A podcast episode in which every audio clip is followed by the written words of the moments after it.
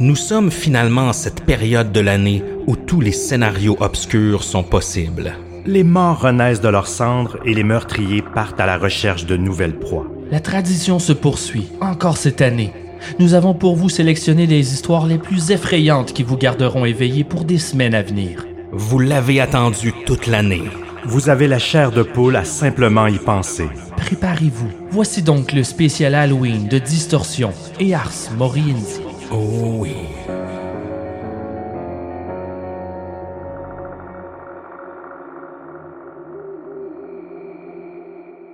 Sébastien Lévesque et Simon Predge, comment ça va ce soir? Ça va bien et toi? Ça va très bien, ça va C'est très la bien. fête, c'est la fête, c'est Halloween! Oui, enfin, enfin. On est content parce que généralement, à- Distorsion, euh, moi et Seb, on est, euh, on est dans notre espèce de petite bulle d'histoire dark. Et Pareil toi, même moi. chose, Pareil Simon. Ars Moriendi, t'es dans ta, ta bulle obscure et tout ça à faire ton podcast. Mais les, spé- les spéciales Halloween, c'est toujours, c'est toujours un peu la fête, c'est toujours un peu Ah, spécial. Euh, puis on se permet d'ailleurs de, de boire un petit scotch sur le side, là, en plus de notre bière. Certain. Oui, Simon nous a apporté un Aber, Aberfeldy, qui est un scotch euh, whisky qui date de 12 ans, ben, qui- Oui. qui, a 12 ans d'âge plutôt, qui est excellent. Merci Simon. Eh ben, ça me fait plaisir. Non seulement c'est Halloween, mais en plus, je vous aime. Ça fait longtemps qu'on s'est pas vu. Et c'est Halloween. Je voyais toutes les bonnes raisons ici euh, placées pour nous pour célébrer. Je me suis dit, ah, pourquoi une bouteille de vin, une petite bière?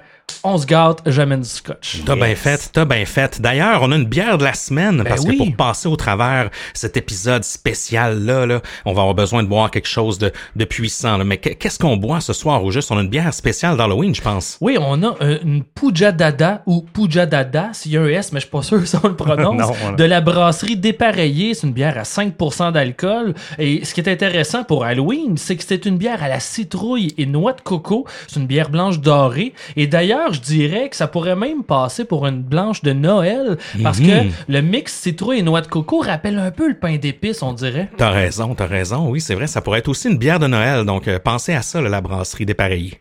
oui, oui, puis on, on goûte, euh, elle est un peu huileuse à cause de la noix de coco. On, Ouais. on, on goûte l'huile un peu, c'est c'est Mhm. vraiment bon en bouche. On est assez excité parce que même concept que d'habitude, on a sélectionné chacun une histoire là, spécifique pour l'Halloween à thématique euh, euh, à thématique un peu spooky. Là. Oui. Euh, parfois c'est plus réel, parfois c'est plus de la fiction. Euh, Vous allez voir, on en a pour pour tous les goûts, mais on se l'est pas dit en avance. là. Non, on connaît pas les histoires des autres. Exactement. Non, mais on aime ça, garder cette- cet effet de surprise-là, parce qu'habituellement, Émile et moi, on le sait de quoi qu'on va parler. Ben oui. oui, des fois, on s'apprend des choses euh, sur l'histoire pendant l'enregistrement, mais là, c'est totalement une surprise, puis d'une manière un peu différente, hein, parce que le, le rythme est différent, puis c'est ça que Mhm. j'aime de ces, euh, de ces enregistrements-là en trio. Mais comme Émile disait un peu plus tôt, c'est un peu notre épisode de party. C'est Oui. nos vacances. Oh oui, c'est notre partie de Noël avant Noël. ouais, c'est ça. Exactement. Donc ça, ça risque d'être bien intéressant. On va mettre Simon en sandwich euh, entre nous deux, euh, étant donné que que, que c'est notre invité là. Donc euh, Je suis un excellent jambon, en fait. Un très, très bon jambon, extra maigre.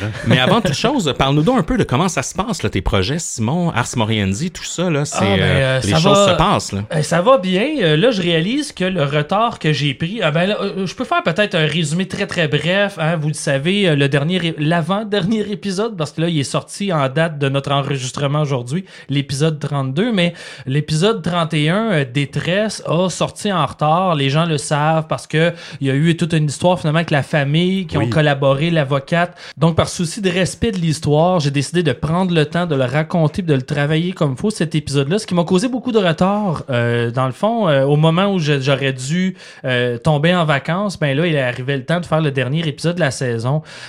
J'ai décidé de prendre mes vacances, puis de profiter un peu de l'été, du festival Fantasia avec euh, ma copine et tout ça. Mais euh, pendant ce temps-là, j'ai continué d'écrire. J'ai pris le temps d'écrire à temps perdu l'épisode suivant. J'ai réalisé que ça donnait beaucoup plus que ce que je croyais. Euh, là, je suis content. En date d'aujourd'hui, l'épisode est disponible pour tous. Là, je parle de date de notre enregistrement et non la date euh, que, que cet épisode-ci sort. Euh, mais donc là, c'est disponible la première partie. L'épisode 2 va sortir euh, la semaine prochaine. Euh, Peut-être c'est déjà sorti, tout dépendant du moment où tu vas euh, diffuser cet épisode-là. Je suis bien excité. C'est une, histoire j'avais hâte de raconter. Puis le fait que j'ai attendu quatre mois avant de le sortir, ça- on dirait que ça a vraiment hypé les gens. Ben oui. Donc, je vous annonce que désormais, je fais un épisode aux quatre mois. ça va être des grosses saisons. ben non, je ferai pas ça. Mais il est vrai que c'est quand même le dernier de la saison. Là, moi, j'ai déjà commencé à travailler sur la prochaine. Euh, je confirme qu'il y aura une quatrième saison euh, qui va euh, débuter en hiver 2020. Je dis hiver parce que je suis pas sûr de la Oh date yeah. du début encore, mais je suis déjà, mes histoires sont sélectionnées. Là, je suis en période de lecture. Après ça, je vais commencer à prendre mes notes, monter tout ça. Puis, euh, hey, j'ai le goût de vous annoncer un petit spoiler. Ça vous tente une exclusivité, Ben, les boys? avec joie. Ben oui. On n'est pas dans le true on est crime. tout oui. Mais c'est un autre projet podcast. On m'a approché pour réaliser un podcast, une petite sé- mini-série documentaire. Euh, comme ma copine est réalisatrice, comme je fais les oubliettes, je fais le couche-coureuil, les festivals, j'ai quand même un gros entourage de cinéma. Puis j'ai une réalisatrice qui vient de réaliser son premier long métrage, euh, qui m'a approché pour euh, réaliser un podcast. euh, on peut dire, bien honnêtement, que c'est un podcast promotionnel pour le film, mais ça va au-delà de ça. C'est-à-dire que durant tout le tournage de son film, à tous les jours, elle s'est enregistrée en audio en journal, comme un petit journal Oui. intime. Ah oui.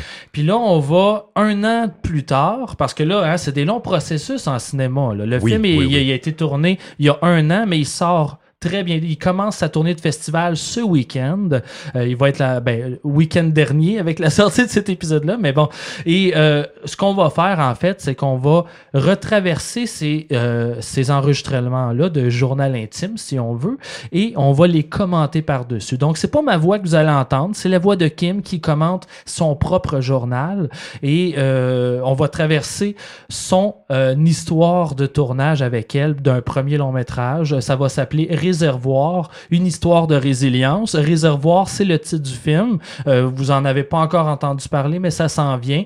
Si c'est une histoire qui s'accorde à moi, c'est parce que c'est un film sur le deuil. Euh, Ah, ok. Le synopsis est simple, c'est deux frères qui doivent, bon, il y a les funérailles pour leur père et ils partent. En, ça fait longtemps qu'ils se voient plus, le- le- la famille s'est séparée un peu. Puis là, après les funérailles, ils vont prendre les cendres de leur père et ils vont aller les porter au réservoir Gouin, hein, une, euh, au Québec, et euh, retourner au chalet de leur enfance, le chalet familial qu'ils n'ont pas vu depuis des années.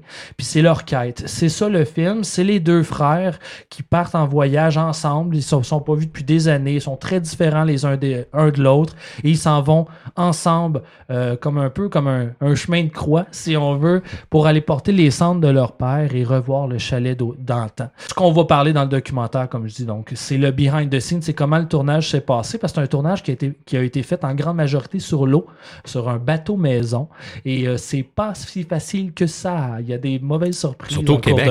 Ouais, Surtout au Québec, il fait froid et c'est pas facile. Mais bon, là, bon, je parle, je parle, je parle, mais en gros, euh, là, c'est j'embarque là-dessus tout en commen- commençant la prochaine saison d'Ars C'est du pour quand, ça, ce nouveau podcast-là? On n'a pas de date, mais il commence euh, sa tournée des festivals maintenant. Donc, l'idéal, c'est d'avoir les, au moins les premiers cours. Ça va être des courts épisodes, là. C'est pas des, des heures, ça va être des 15 minutes environ. Les premiers épisodes, il faut qu'ils soient prêts pour la, la sortie officielle du film. J'ai pas la date encore, mais ça s'en vient. Hmm, intéressant, ça. Si vous êtes les premiers à qui j'en parle. Oh. Les gars, sans plus tarder, est-ce qu'on est prêt à se lancer dans notre spécial Halloween? Toujours prêt, comme un scout. Oui, monsieur. C'est parti. On a tiré au sort, puis finalement, Seb, c'est toi qui vas avoir l'honneur de commencer. Donc, euh, Tu brises la glace. à toi de, de, de nous présenter ton histoire. J'ai perdu à roche-papier-ciseaux.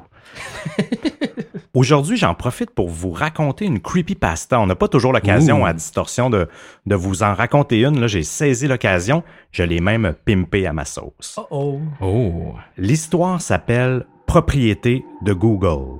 On est un soir d'Halloween en 2013. Je reviens du travail. On sent l'ambiance festive dans les rues. Par contre, pour avoir un peu de calme, je prends un sentier dans un petit boisé pour faire une partie du trajet du retour. Dès que je rentre dans le boisé, je remarque un corps étendu au loin. Je me demande si ce n'est pas une décoration d'Halloween. Parfois, il y en a des très réalistes. Je m'approche du corps. C'est une femme. Une vraie femme. Elle semble morte et elle porte des Google Glass au visage. Pour ceux qui, euh, qui ne savent pas, là, des Google Glass, euh, il y a eu une courte époque en 2013 justement où que Google ont lancé des, des lunettes euh, avec un- des propriétés virtuelles. On Ah oui, pouvait c'était voir- creepy, ça. Oh oui, puis ça a été un peu discontinué. Ça n'a pas levé autant, autant qu'ils voulaient, mais si on se ramène à cette époque, à cette époque-là, euh, c'était quand même euh, dans l'air du temps. Mais euh, on dirait qu'on n'est pas, on n'était pas prêt, je pense, à ça, avoir un écran devant les yeux en permanence. Ça En met, ça met des espions partout, là.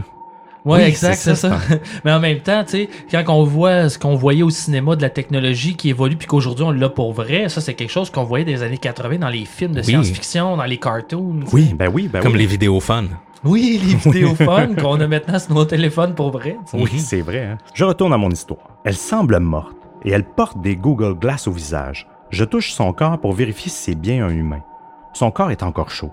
C'est difficile de déterminer avec précision ses origines, mais je crois qu'elle est d'origine asiatique due à la teinte jaunâtre de sa peau et à ses cheveux noirs lustrés. Je scrute son corps et je remarque qu'elle porte d'élégantes chaussures marron ainsi qu'un bandeau jaune autour de son poignet. Elle semble avoir un look d'une jeune adulte autour de 21 ans. Étrangement, ses yeux sont encore ouverts.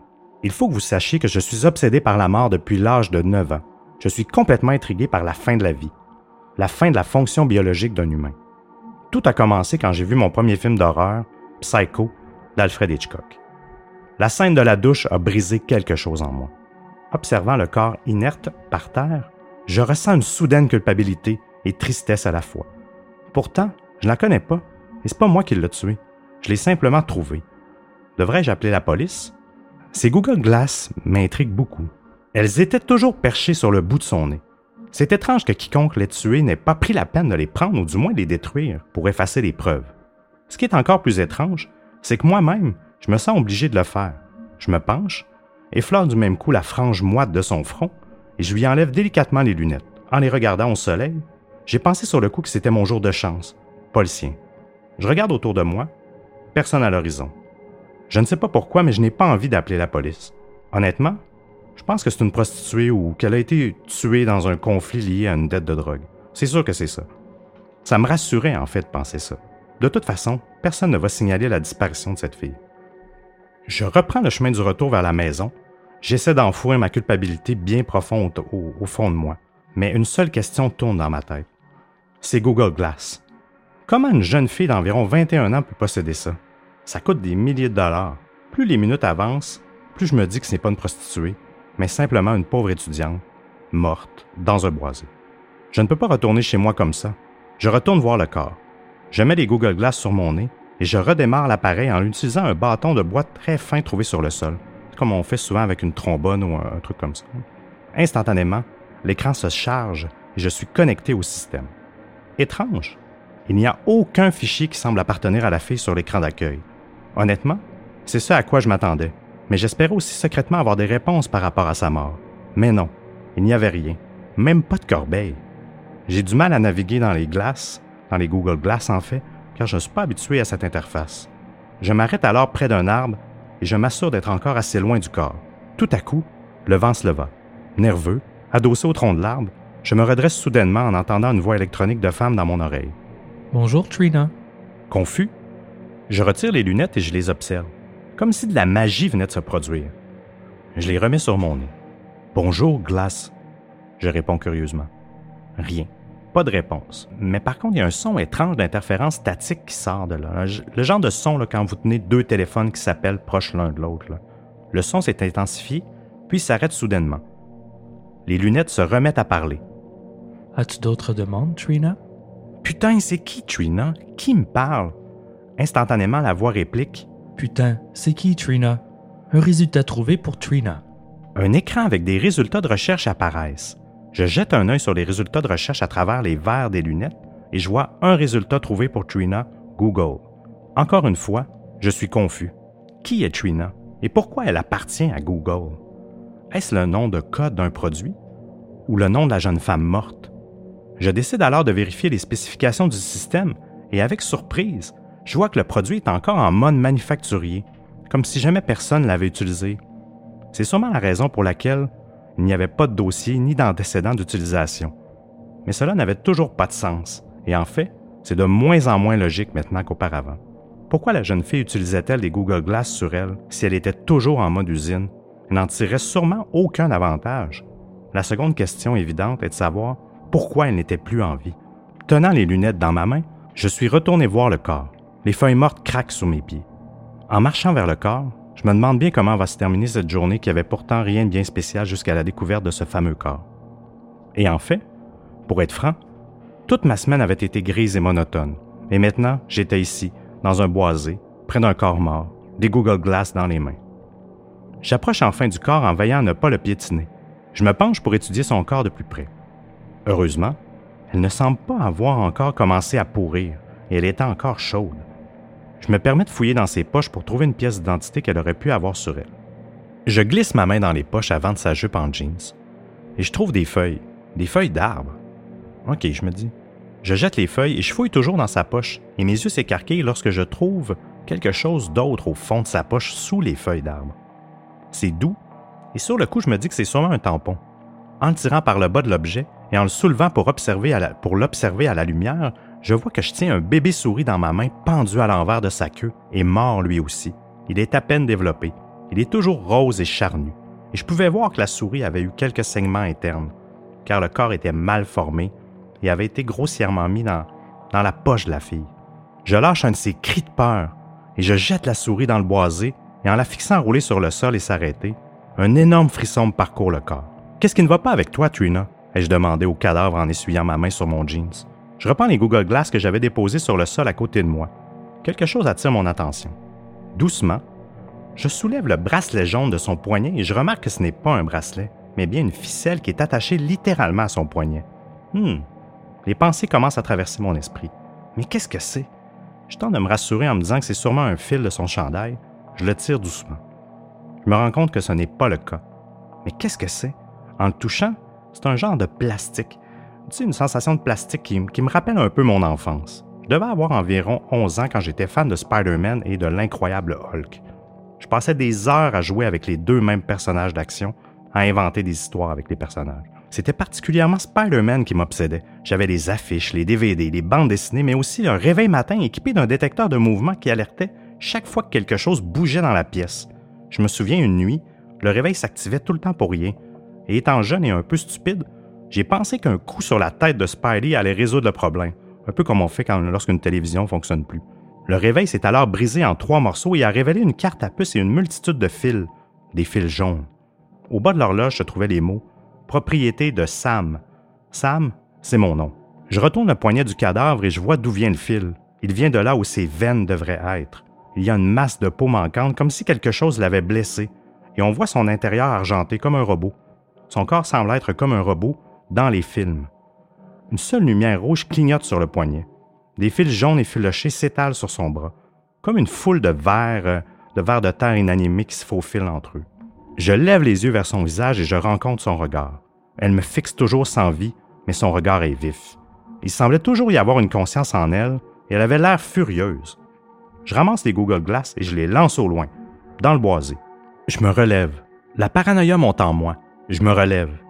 Lui jette un regard et je me dis que je devrais courir, sans jamais me retourner, jusqu'à chez moi, me diriger vers mon lit puis placer les couvertures sur ma tête comme lorsqu'on était un enfant. La mort ne me fascinait plus du tout à ce moment-ci. J'étais sur le point de quitter le boisé. Quand je me suis arrêté, j'ai regardé le corps rapidement une fois de plus. Je me disais que je devrais la détruire. J'allais mettre fin à l'existence de cette chose, juste la supprimer du monde. C'était horrible et faux, et ça m'avait vraiment terrifié. C'était tellement vivant et pourtant si artificiel. J'ai décidé que j'allais le briser. Mais je ne pouvais pas faire ça avec ses yeux qui me fixaient tout le temps. Le vent s'est levé à nouveau lorsque j'ai poussé le corps sur le côté puis sur le devant. Je levai mon pied et vis quelque chose d'écrit sur sa nuque. Trina, propriété de Google. Mon pied a hésité. Va te faire foutre, Google. Ensuite, la tête de la chose s'est brisée en morceaux alors que je pousse. Ensuite, la tête de la chose s'est brisée en morceaux alors que je posais mon pied sur sa tête. C'était comme un meurtre, mais c'était pas vraiment le cas. Ce n'était vraiment pas le cas. C'était pas un être humain. Deux semaines et deux jours plus tard, je n'avais pas encore parlé à personne de ce que j'avais trouvé. Pas même à mon petit groupe d'amis, pas à ma famille, même pas à mes amis sur Internet. Je l'ai juste gardé pour moi. Je ne pouvais supporter l'idée que quiconque découvre ce que j'ai trouvé là-bas dans les bois. Est-ce que je veux en savoir plus sur Trina? Non. Ça fait exactement deux semaines et quatre jours après l'incident et la paranoïa est toujours, est toujours présente. J'ai commencé à être convaincu qu'il y avait aussi quelque chose d'écrit sur ma nuque. Je veux dire, ça se peut, là. Et si j'étais moi aussi un Trina? Et si moi, tout le monde autour de nous, nous sommes tous des Trina? Regardez autour de vous. Les gens qui sont assis devant, ou autour de vous ils pourraient être toute leur propriété, la propriété de Google. Vous pourriez être la propriété de Google.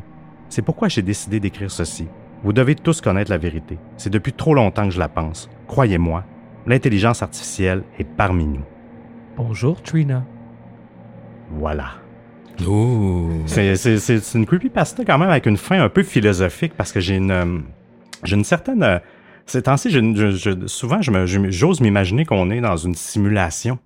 C'est un peu on- comme une morale plus qu'une histoire, finalement. Oui, on peut voir ça comme ça, mais une, une fable numérique. Une fable, oui, ben voilà. oui, exact. Puis, mais j'aimais, j'aimais l'histoire, j'aimais, j'aimais le, le, Le mood. le mood, c'est Ouais. ça, tu sais. Puis une histoire avec des Google Glass, on dirait que ça. On voit pas ça souvent. Non, exact. Puis Je, je, trouvais, je trouvais ça le fun, tu sais. Puis je me disais, tu sais, si ça m'arrivait à moi, là, tu sais, que je trouve un genre de robot humain euh, en revenant du travail, euh, qu'est-ce que tu fais, tu sais? Mhm. Puis tu l'as trouvé où, cette creepypasta? Sur euh, le site de Creepypasta Wiki. En fait, euh, Nice. qui, est, euh, qui est un gros, un gros wiki de creepypasta qui répertorie les creepypasta. Donc, c'est, euh, je vous invite à aller voir. Ça s'appelle vraiment Property of Google. là. Je l'ai traduit, euh, je l'ai traduit en français, bien sûr. Euh, ce qui me- Il y a une question qui me vient que j'ai le Oui. goût de vous poser. Profitez du moment. Comment pensez-vous que vous réagiriez à tomber sur un cadavre? Mettons dans un parc, dans le bois, vous êtes tout seul, vous tombez sur un corps. Comment Ouais. pensez-vous, selon votre personnalité, vous réagiriez? Bien sûr qu'on appellerait toute la police, mais sur le moment, comment pensez-vous réagir?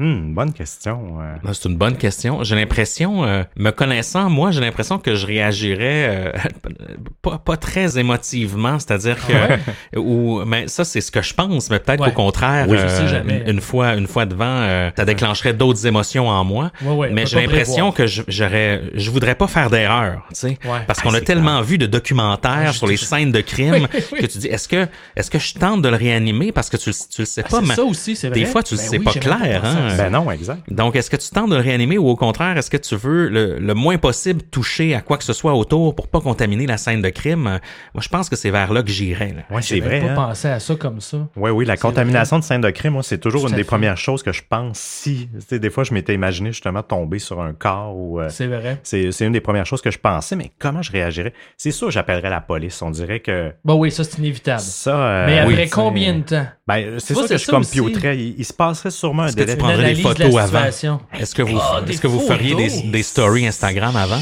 Non, ça, Non. jamais. Pas de story. ben, de prendre une photo, ça, sûrement. Ouais, moi aussi, ça, je dois l'admettre, moi aussi, sûrement, mais Sûrement, pour je moi, peux, oui, là, oui, je publierai jamais ça sur les réseaux sociaux. hey, Ah, c'est ça- trash. C'est ben trop trash. là, ah non, je me, non, juste par respect pour la, la victime. Mais euh, non, je pense que j'appellerai les autorités, mais j'espère ne pas vivre ça dans ma vie Ah un non, non, jour. c'est sûr. C'est clair. C'est, Moi, je- mais euh, c'est ça.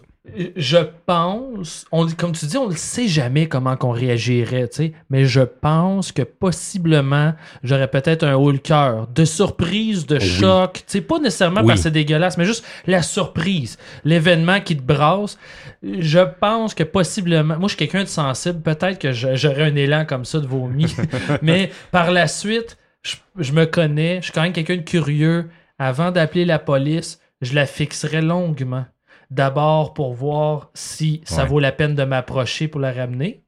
Tu sais, il y a qui- tu tu étudies la scène, est-ce qu'elle vient juste de tomber ou euh, ça dépend t'es où, ça dépend du setup. Mhm. Mais j'avais pas pensé à ça. Mais outre ça, on dirait que je me permettrais une seconde que je ne verrais pas comme de la curiosité, même si ça l'est, que je verrais comme un moment presque mystique avec cette personne-là. Je suis comme Une rencontre avec la mort un peu. Exact. Une rencontre pour le- avec lequel que je profiterais. Je, je resterais là à la fixer de loin, à la regarder, juste pour vivre le moment, payer mes respects. Là, j'appellerais la police. Mais, comme tu dis, on le sait pas. On ne sait pas comment on réagirait dans des moments extrêmes comme ça. Oui, puis ça peut dépendre de l'état du cadavre aussi. J'ai l'impression Ben oui. que ça peut Ah, jouer oui. sur ta réaction, là, tu sais, versus un corps euh, pas trop abîmé, euh, mort, versus un corps euh, ultra abîmé. Oui, oui, ouais, ouais. Ça doit changer l'état d'alerte, je pense, d'aviser les autorités. hein. L'endroit aussi, pos- Oui, oui, possiblement. effectivement. là. c'est sûr que c'est dans un centre d'achat, tu te dépêches à la ramener, mais si c'est dans le bois, attends là. Ouais. Oui, oui, non, oui. Laisse les professionnels faire leur travail. effectivement. Ben, merci pour cette creepypasta, Ben oui, Seb. Ça Euh, fait plaisir. Cool. Simon Predge, est-ce que tu es prêt, toi, à, à enchaîner avec ton histoire de, de Mon spécial Halloween? Mon anxiété fait que je me sens jamais complètement prêt, mais euh, je pense que oui. On n'est jamais prêt. Alors, on te laisse, on te laisse la parole, mon cher. c'est plus qu'une histoire ce que je vous offre aujourd'hui, plus une analyse, une étude avec des histoires. Je pense que j'appellerais mon histoire aujourd'hui Ouija, es-tu là? Oh! Donc, euh, je, je partirais avec une question. Est-ce que vous, les gars, vous avez déjà joué à Ouija? Moi, j'ai déjà joué à Ouija quand j'étais adolescent il y, a, il y a plusieurs années. Puis je dois dire que j'ai, je me rappelle pas exactement les questions qu'on avait posées euh, au bar de Ouija. C'était un Ouija traditionnel. hein. Je sais que maintenant il y a des applications, il y a des gadgets Des électroniques et tout ça. Oui, Oui, mais, moi- je l'apprends, mais moi. c'était vrai, c'était vraiment un Ouija traditionnel avec le board et les lettres et tout ça. Puis ça avait assez bien marché, je dois dire. C'est C'est-à-dire- surprenant. oui, c'est-à-dire que les questions que- qu'on posait à l'entité, je me rappelle plus exactement si c'était la grand-mère de quelqu'un, là, de une de mes amies à l'époque, mais euh, le Ouija board répondait aux questions. là. donc euh, ça nous avait assez foutu la trouille à l'époque. Mais on on n'en avait pas fait un grand drame. là. Mais j'avoue que c'était quand même assez euh, assez bizarre comme expérience. Est-ce qu'il est arrivé des, des choses euh, par après dans la maison? Est-ce que vous avez fait le. Non, il n'y a pas eu de manifestation. C'était pas une maison dite hantée. C'était chez nos parents avec une gang d'amis. Puis on avait, on avait joué à ça. Puis on avait posé des questions à un esprit. Mais on avait eu des, des bonnes réponses, mais, euh, mais rien de. Il n'y avait pas eu de manifestation ou de poltergeist. C'est drôle, moi j'ai jamais osé jouer parce que j'ai Ah ouais? peur. J'ai trop peur. J'ai trop peur d'ouvrir la porte à un esprit maléfique. Oui, mais pour avoir passé une nuit dans une maison hantée avec Seb, euh, je suis d'accord. Je suis pas sûr que t'es le bon, euh, le bon cobaye pour jouer euh, à Ouija. Ah non, euh, honnêtement, j'ai eu plusieurs propositions dans ma vie puis j'ai toujours refusé. Ah ouais. J'ai- vraiment peur d'ouvrir une brèche à l'endroit où je vais être quand moi, je vais jouer. Moi, j'ai joué quelques fois, dont une fois avec ma mère. Ah oui? Et ça a été la fois la plus marquante parce que tout fonctionnait. Les réponses étaient incroyablement précises. Fait que ça, ça m'a surpris beaucoup. Puis c'est des, des questions euh, familiales que, tu sais, seuls nous devraient savoir, tu sais. Mais il y a une fois, bon, j'ai toujours été un fanatique d'histoire d'horreur, de cinéma d'horreur, mais il fut une très, très brève époque dans mon adolescence où je me suis intéressé à la magie. Euh, on parle de magie blanche, magie noire. Puis bon, c'était de la curiosité. J'ai commencé à lire là-dessus puis m'informer. Puis j'avais, pour ceux qui connaissent la région, moi j'ai grandi à Laval. Il y avait à l'époque le centre Laval. Je sais pas s'il y est encore. Oui, il existe encore. Il existe encore, mais il y avait un magasin qui y est plus. C'était-tu le centre ou les galeries? C'était comme deux centres d'achat un en face de l'autre. là.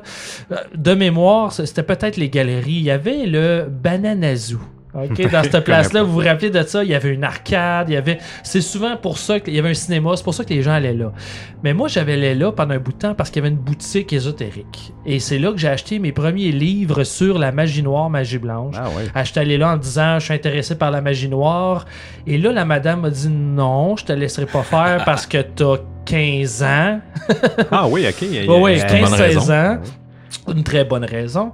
Mais elle m'a dit, mais regarde, je peux quand même, euh, je te propose ce livre-là sur la magie blanche. Elle m'a donné beaucoup de conseils de départ, en fait. Ça n'a pas duré longtemps, mon trip. Il n'y a rien qui a jamais fonctionné, puis j'ai décroché. Mais cette journée-là, pour me convaincre que le côté noir de tout ça était pas, c'était dangereux, elle m'a raconté une histoire de Ouija. Puis c'est très bref, là, j'ai très peu de détails, j'ai aucun nom, j'ai rien. Mais elle m'a raconté qu'il y a une dame qui était allée la voir il y a pas longtemps et euh, qui, pour demander son aide parce que cette personne-là était à bout de ressources, ne savait plus qui aller voir, les docteurs, les autorités, il n'y a plus personne qui avait de réponse pour elle. Ce qui s'est passé dans l'histoire, c'est qu'on a un jeune, un jeune ado à peu près de mon âge à l'époque, 15-16 ans, qui s'est réuni avec des amis dans le sous-sol de la maison pour jouer à Ouija. Et à un moment donné, certain... ça a l'air que ça a mal viré.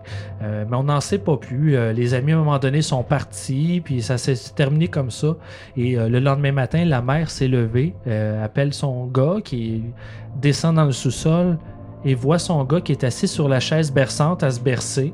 De toute évidence, elle s'est levée, elle s'est levée tôt, donc de toute évidence, il n'a pas dormi de la nuit sur la chaise berçante. Puis elle essaie de lui parler, puis il répond pas. Il, fixe le vide, il est un, peu catatonique et euh, il s'est pas réveillé de sa catatonie. Hein? On ignore ce qui s'est passé. Euh, les amis disent euh, ça a mal viré. On a eu l'impression qu'on se faisait parler par un démon. On a fait, on a fermé ça vite.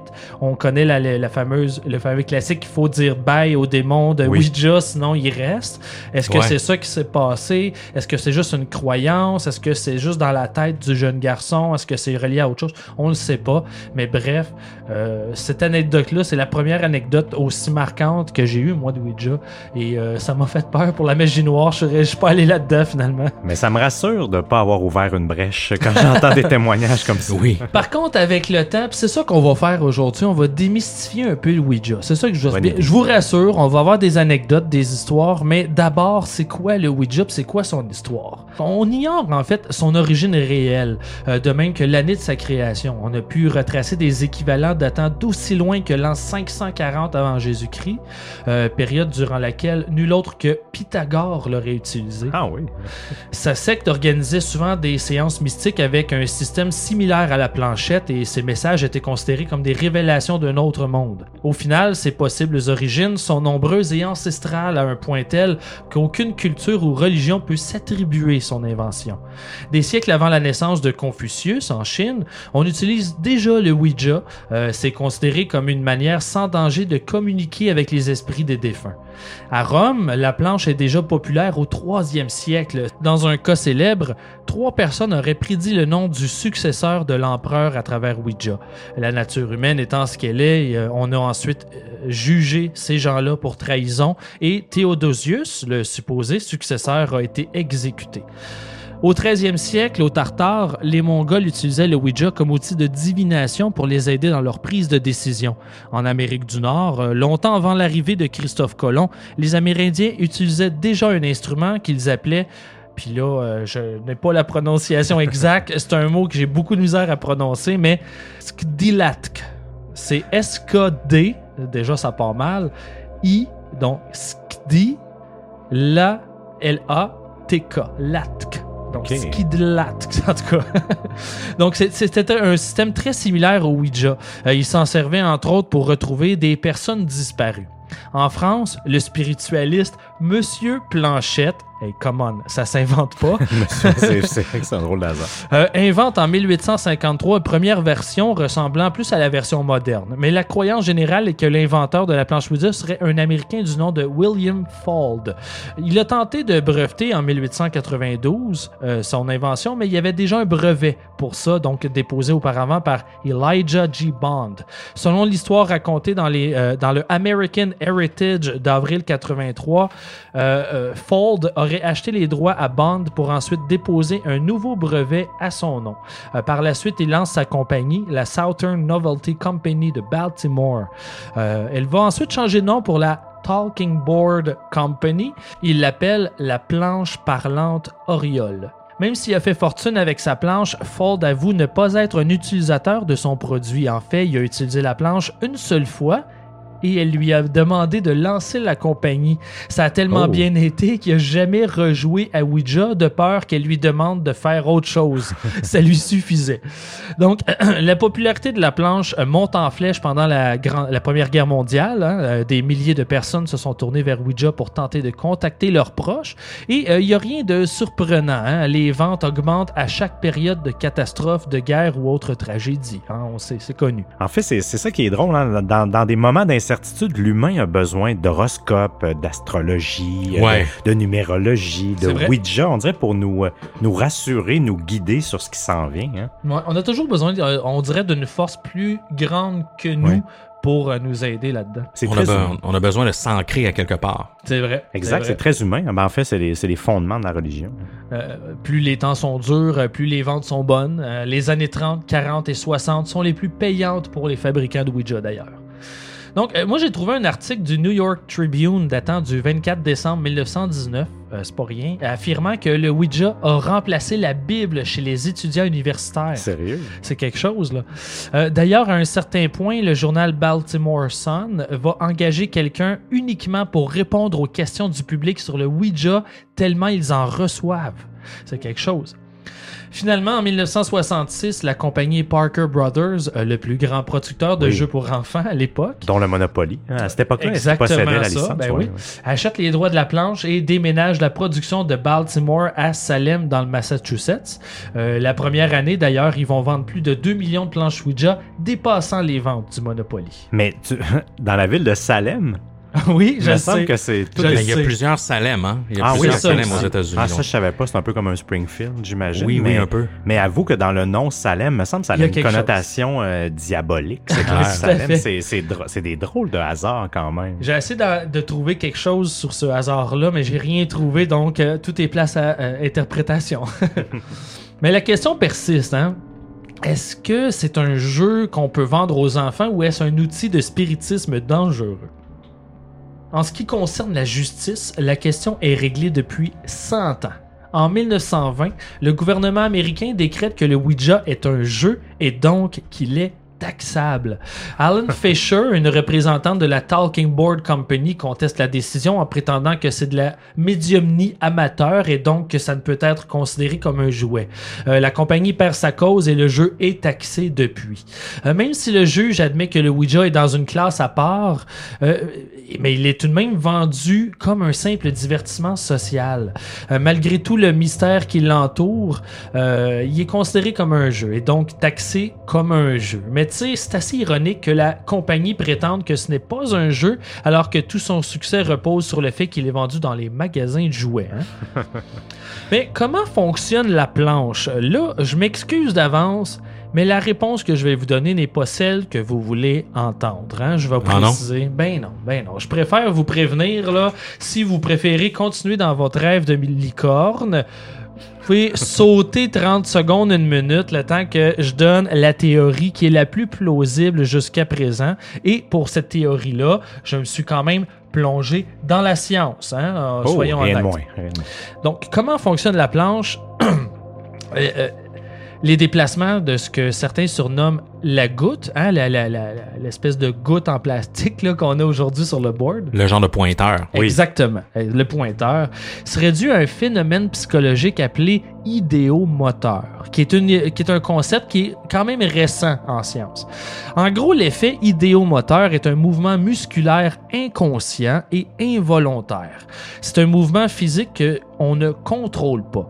Euh, Donc, un exemple qui ressort souvent est lorsqu'on s'endort et que soudainement, on a l'impression de On a tous vécu ça une fois. Oui, ben oui. Ben oui. Évidemment, ça nous réveille en sursaut. Et, ce genre de mouvement involontaire pourrait, peut arriver lorsqu'on est éveillé, euh, mais le geste est beaucoup moins brusque et beaucoup plus subtil. Alors, la majeure partie du temps, on s'en rend pas compte en réalité, tu sais. Ben, c'est normal, le corps doit mieux l'anticiper que quand tu dors. Fait Exactement. Ça doit être pour ça qu'on le ressent moins. Peut-être, ouais.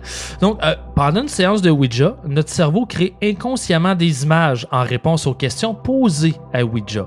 Il transfère ensuite les mouvements au corps, mais sans que l'on soit conscient de l'influence. Donc, comme toute notre attention est concentrée sur la goutte, nos mouvements inconscients y sont canalisés en quelque sorte, le faisant bouger en fonction de nos pensées. Et si vous en doutez, essayez de jouer à Ouija avec les yeux bandés, vous verrez qu'il ne se passera rien du tout, les esprits deviennent muets. Pour en savoir plus, je vous invite à lire les essais scientifiques du euh, physicien Michael Faraday, du chimiste Eugène Chevreuil et des psychologues William James et Ray Hyman, H-Y-M-A-N, si ça vous intéresse, sont facilement trouvables sur Google. Alors, euh, désolé de briser la magie, il n'y a aucun miracle, mais il faut bien l'admettre, le pouvoir de l'esprit nous joue des tours plus souvent qu'on ne le croit. Vous en pensez quoi de cette théorie-là? Hmm. Ben, c'est, c'est sans doute, euh, c'est sans doute la vraie théorie, je dois dire. Oui, ben Euh, oui. Malheureusement, même si euh, quelque part euh, il y, a une- il y a une certaine cohérence, mais on se rend compte aussi que souvent avec euh, ces, ces jeux-là, ou même euh, même dans les versions électroniques, c'est c'est le cerveau qui a tendance à faire les liens entre les, les différents mots, les différentes lettres que que ça génère. Donc souvent, euh, c'est c'est notre propre cerveau qui qui génère tous ces euh, toutes ces cohérences là. mais on appelle ça la pareidolie. Pareidolie, Oui. la définition, c'est donner un sens à quelque chose qui n'en a pas. Mhm. Le meilleur exemple qui sort en majorité, c'est regarder les nuages et voir un lapin. Oh, C'est ouais. pas oui, un oui. lapin, mais ton cerveau a besoin de donner un sens. Fait qu'il va voir des choses qui en réalité, c'est pas ça. Ben oui, on en avait parlé aussi dans l'histoire de Daredevil, entre autres. C'est vrai, exactement. Oui, exact. Mais le cerveau a besoin de ça, hein, parce que pour coller de l'information dans le cerveau, il faut qu'il l'attache à quelque chose de concret. C'est pour ça qu'on a de la misère à, à intégrer de la matière abstraite, puis c'est pour ça qu'on la transforme en matière plus concrète, justement, de transformer un, un nuage qui a l'air d'un lapin en disant que c'est un lapin, même si on sait très bien que Voilà. c'est pas un lapin. Mais là, assez d'explications. Hein? Hein? Ce que vous voulez, c'est des histoires. Oui. Ça n'a pas été facile choisir. hein. Il existe tellement d'histoires et d'anecdotes savoureuses, mais j'en ai choisi une que j'aime beaucoup, mêlant Ouija, meurtre et enquête criminelle. Je veux parler du meurtre de Clotilde Marchand, une affaire surnommée le scandale du siècle. Donc, je vous amène avec moi le, le 6 mars 1930 à Buffalo, aux États-Unis. Le jeune Henri Marchand arrive chez lui après une journée d'école à, je sais pas, dessiner des triangles, disons. à son arrivée, il fait face à une vision d'horreur. Sa mère, Clotilde, est décédée, couchée au sol dans l'entrée au bas des marches. Les autorités sont appelées sur les lieux rapidement et une enquête est ouverte. A priori, on croit qu'elle est tombée dans les escaliers. On se rappelle qu'on est dans le mois de marche. Donc, mais, mais- mais l'autopsie a révélé euh, plusieurs entailles sanglantes, une odeur forte de chloroforme et des traces de lutte sur le corps de Clotilde. On interroge son époux, qui est nul autre que Henri Marchand, sculpteur français célèbre, ancien élève d'ailleurs de Rodin. Donc, c'est pas, n'importe qui. Rien de moins. hein. Bref, après leurs entretiens avec le sculpteur, les enquêteurs sont sur la piste d'une certaine Lila Jimerson. On procède à son arrestation et on l'emmène au poste pour être interrogé. Il va accuser une dénommée Bowen d'être responsable du meurtre. La dame en question est Nancy Bowen, une autochtone d'origine iroquoise de 68 ans et connue comme une guérisseuse. Bowen est donc arrêtée et interrogée à son tour et là, tous les morceaux du casse-tête s'emboîtent. Jimerson aurait convaincu Bowen que Madame Marchand, la victime, aurait été une sorcière. Elle aurait utilisé ses pouvoirs pour assassiner l'époux de Bowen, récemment décédé, Charlie Bowen, lui aussi guérisseur autochtone. Les deux femmes ont pendant quelques jours joué à Ouija pour trouver des réponses et enfin comprendre la mort de Charlie. Il aurait reçu des messages directement du défunt à travers la planche Ouija. Charlie leur aurait dit Ils m'ont tué. les femmes ont demandé qui? et une lettre à la fois la planche a appelé Clotilde. avant de donner l'adresse exacte de notre victime en devenir. Curieusement, Jamerson a ensuite affirmé qu'elle connaissait une femme portant ce nom, Clotilde Marchand, la femme du sculpteur qui l'a souvent engagée comme un modèle pour ses œuvres. Mais ça ne s'arrête pas là. Par la suite, Bowen va commencer à recevoir plusieurs lettres par la poste, tous signées par une certaine Miss Dooley. Les lettres expliquent que Clotilde Marchand est effectivement une sorcière et qu'elle aurait jeté un mauvais sort à Charlie, par jalousie. Jalousie de quoi? On sait pas. Peut-être que Charlie avait publié un livre et lancé son émission de TV, mais pas Clotilde, alors elle s'est vengée, je sais pas. Je lance des théories, hein, on brainstorm, il n'y a pas de mauvaise réponse. Dans une des lettres, Miss Dooley dit que la magie de Clotilde n'avait pas fonctionné comme elle l'espérait, alors elle aurait donc décidé de la tuer, et la vieille guérisseuse serait la prochaine sur la liste. Le jour du drame, Bowen est allé cogner à la porte de Clotilde Marchand, et dans son anglais approximatif, elle a confronté et l'a accusé d'être une sorcière. Puis Bowen sort un marteau de son sac et se met à battre Clotilde. Elle termine le travail en forçant une boule de papier imbibée de chloroforme dans sa gorge. Au procès de Jimerson, Henri Marchand va admettre à la barre qu'elle était une de ses maîtresses. Ou plutôt, devrais-je dire, une de ses trop nombreuses maîtresses, dont plusieurs autochtones d'ailleurs. Il a même affirmé que séduire les femmes autochtones était devenu une sorte de nécessité professionnelle parce que ça les incitait à être modèles pour lui. Il prétend aussi que sa femme était consentante à son style de vie polygame, mais comme elle est décédée, hmm, qu'est-ce qu'on en sait? Il va y avoir plusieurs problèmes au procès. Je vous évite les détails moins intéressants, mais au final, c'est au cours du deuxième procès que Jamerson va admettre finalement qu'elle était tombée follement amoureuse de Henri Marchand. Elle affirme malgré tout ne pas être responsable du meurtre. Elle ira même jusqu'à accuser Marchand de lui avoir demandé de se débarrasser de son épouse parce qu'il était tanné d'elle. Surprenamment, Jimerson va être déclaré non coupable et libéré. Bowen va toutefois plaider coupable aux accusations de meurtre. Considérant euh, son âge avancé et le temps qu'elle a déjà passé derrière les barreaux, elle va être libérée suite au procès. Entre-temps, Henri Marchand a quitté Buffalo pour s'installer à, à Albany et épouser la nièce de 18 ans de sa défunte femme. Il ne sera jamais accusé. OK. Oh. Donc là, on a Ouija. Hein, je je l'ai dit, hein, je l'ai dit tantôt, je vais vous décevoir parce que c'est pas le genre d'histoire que vous voulez entendre. Vous voulez entendre des histoires où un démon sort de la planche. Mais là, dans cette histoire-là, Ouija a été un outil pour manipuler une personne, pour la pousser au meurtre. Puis ça, c'est Ben fucké. oui, c'est Ben encore oui, pire. C'est flyé, bon là. comme histoire. là. Moi, je l'adore pour ça. Tu te dis, OK, la femme, la, euh, Bowen, c'était une vieille guérisseuse qui croyait au mysticisme, aux esprits, puis tout ça. Fait que, OK, prendre cette ligne-là pour la manipuler, c'est vrai que ça fait du sens. Mais euh, prendre Ouija puis faire croire des affaires, là, ça, c'est flyé là, Ah pour ouais. la pousser jusqu'au meurtre. Là. Ah non, Hmm. vraiment, vraiment. Ah, ben, c'est une, c'est une super histoire.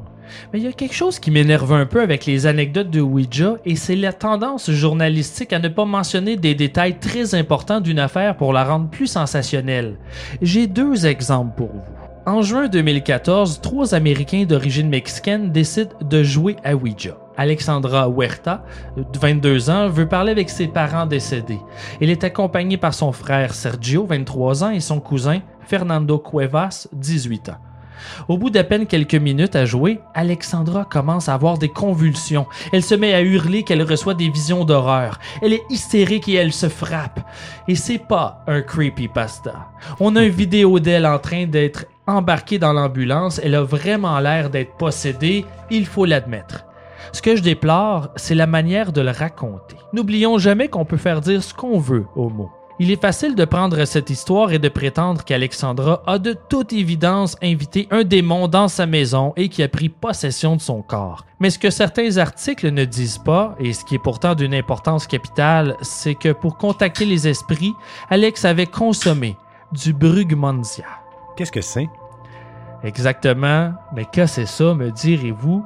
C'est une plante, une fleur de la famille des Solanacées, qu'on a longtemps confondu comme faisant partie de la famille Datura.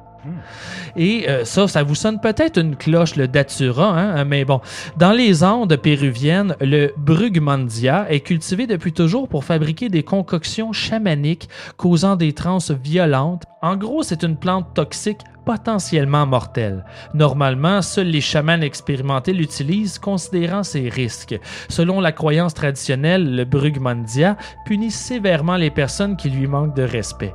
En Colombie, on croit que la plante est habitée par un esprit maléfique. Bref, Alexandra n'était pas possédée, mais en bad trip sur une drogue dangereuse. C'est une genre de ayahuasca de l'époque. Ouais, ben euh, non, mais c'est encore, en- ça existe encore aujourd'hui. C'est une fleur, ça se trouve partout. En fait, si tu sais où la trouver, si tu sais comment la faire pousser, si tu dos des graines, c'est une fleur. Mais euh, c'est pas quelque chose qui est très populaire ici. Euh, Ok. c'est- Ce que je vous ai raconté, c'est ce que j'en sais en réalité. OK. Oui, ben, ben. Mais là, j'ai un autre, un dernier cas qui me fascine, mais auquel on peut vraiment faire dire bien des choses. Dans le, dans le même thème encore de comment on raconte les choses. hein. 31 janvier 2015, dans le comté de Durham, en Caroline du Nord, aux États-Unis. Un incendie éclate et les pompiers sont appelés. À leur arrivée sur les lieux, il y a une grosse explosion alors que deux femmes sortent de la maison pour s'effondrer sur le terrain. On va apprendre que les deux femmes ont elles-mêmes mis le feu à leur maison après avoir avalé un cocktail de pelules suite à une séance de Ouija. Finalement, à la dernière minute, les femmes ont changé d'idée, cancellé le suicide et sont sorties de la maison en proie aux flammes. Il s'agit de Katrina et sa mère, Margaret Carroll, qui euh, se prétend être une sorcière noire. Ça a lieu à peine un mois et demi après que son époux, Paul Carroll, ait été trouvé coupable de maltraitance animale à la veille de Noël 2014. Il a tué et démembré le chien familial. Donc on peut s'arrêter ici et prétendre que c'est une petite famille qui a perdu la tête à force de jouer à Ouija. Et c'est justement ce que certains articles ont fait. Peut-être ont-ils éveillé un démon qui leur a ordonné d'incendier la maison, mais si on creuse et qu'on lit les bons articles, on comprend un peu plus qu'est-ce qui s'est passé. Premièrement, pour le chien Paul Carroll, simple imbécile cruel, a noyé le chien dans la baignoire accusant un esprit de la planche Ouija.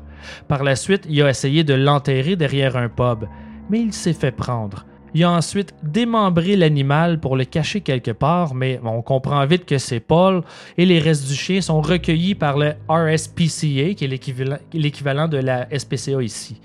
En plus du deuil de son chien, Margaret avait peur que cette histoire, connue par tout le voisinage, les isolerait de la communauté et c'est ce qui est arrivé. Plus personne ne voulait leur parler. Il y a que la famille proche qui voulait encore leur adresser la parole. Elle avait tellement honte. Mais elle n'en était pas à ses premiers déboires et euh, elle n'est pas complètement innocente. D'abord, ses enfants lui ont été enlevés et mis en famille d'accueil parce qu'il était maltraité, mais j'en sais pas plus à ce sujet malheureusement. Bref, il ne lui restait que son chien auquel elle s'accrochait. Autre point important, c'est une femme qui avait des problèmes mentaux. Euh, elle entrait et sortait de l'hôpital psychiatrique depuis sa jeune vingtaine, mais euh, les derniers temps, euh, son état s'était aggravé. Elle avait des hallucinations et se croyait impliquée dans le monde des esprits. Elle se considérait comme une sorcière. Quand on a le fond de l'histoire, on réalise vite que le Ouija a rien à voir dans cet incendie. Malheureusement, c'est tellement plus sensationnaliste d'écrire une famille brûle sa propre maison après une séance de Ouija. Alors vous devinez que la plupart des journalistes ont joué cette partie. Euh, les deux femmes ont été reconnues coupables d'incendie criminel et condamnées à quatre ans de prison. Oh, c'est toute qu'une histoire. hein. Mais tout ça, euh, on va se le dire, c'est une histoire, celle-là, puis même l'autre précédente, c'est des histoires extrêmement tristes. Là, tu sais. bon, euh, les Mexicains ont survécu, là, ils ont juste fait un bad trip, ça arrive. Euh, pour ce qui est de cette famille-là, ben là, c'est un petit peu plus sombre, mais il reste que euh, si vous cherchez sur cette histoire-là, vous allez vite vous rendre compte que chaque titre d'article est sur la blanche Ouija. Ouais. Mais c'est particulièrement secondaire à l'histoire, le Ouija au final. Ouais, c'est clickbait. hein. Oui, exactement. Ça fait, ça fait faire des clics. Exactement. Euh, les histoires les plus extraordinaires de Ouija que j'ai trouvées d'ailleurs, c'est tout ça. Quand tu fais ta recherche, tu te rends compte qu'il y a autre chose. Pour conclure, si vous en voulez plus, je vous en donne des positives sur lesquelles vous pouvez fouiller un peu. Il existe plusieurs livres supposément écrits par des esprits, euh, par l'entremise de Ouija. Euh, les histoires derrière sont fascinantes et je, je nous laisse des doutes sur le pouvoir de la fameuse planchette du diable. Parce que j'ai beau expliquer ma théorie de tantôt, il y a plusieurs histoires qui laissent des doutes. Euh, la plus fascinante, c'est le livre The Sorry Tale de Pearl Lenore Curran et Patience Worth. Lisez là-dessus, c'est malade. Il y a aussi A Jap Heron par Emily Grant Hutchings, mais supposément qui inclut plusieurs parties écrites par Mark Twain, l'auteur via Ouija, Oui. et euh, The Set Materials, Jane Roberts et Set étant l'esprit. Un petit dernier, A View from the Other Side de Mary Massé- pardon, et l'esprit de Jane Roberts.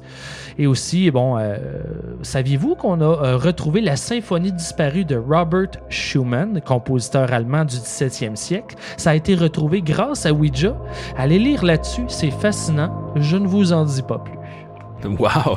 Ouais, ça c'était bien. Merci Ben, Simon. Oui, merci Simon pour ces histoires Euh, euh, plaisir. effrayantes-là. Puis on jouera plus euh, à Ouija de la, de la même façon, je pense. Ouais, j'avais raison de jamais jouer. On sait jamais ce qui se cache derrière. Il reste une seule histoire, les gars, c'est la mienne. Mais Oui. avant toute chose, euh, on a quand même un petit, un petit segment spécial parce qu'on a ramené la chronique nécrologique d'Ars oh oui, oh oui, c'est maintenant l'heure de la chronique nécrologique, ce bref moment de dernier hommage qui nous fait réaliser ô combien l'être humain est fragile. Émile, j'aimerais ça que tu commences, attends-tu? Oui, avec joie, avec joie.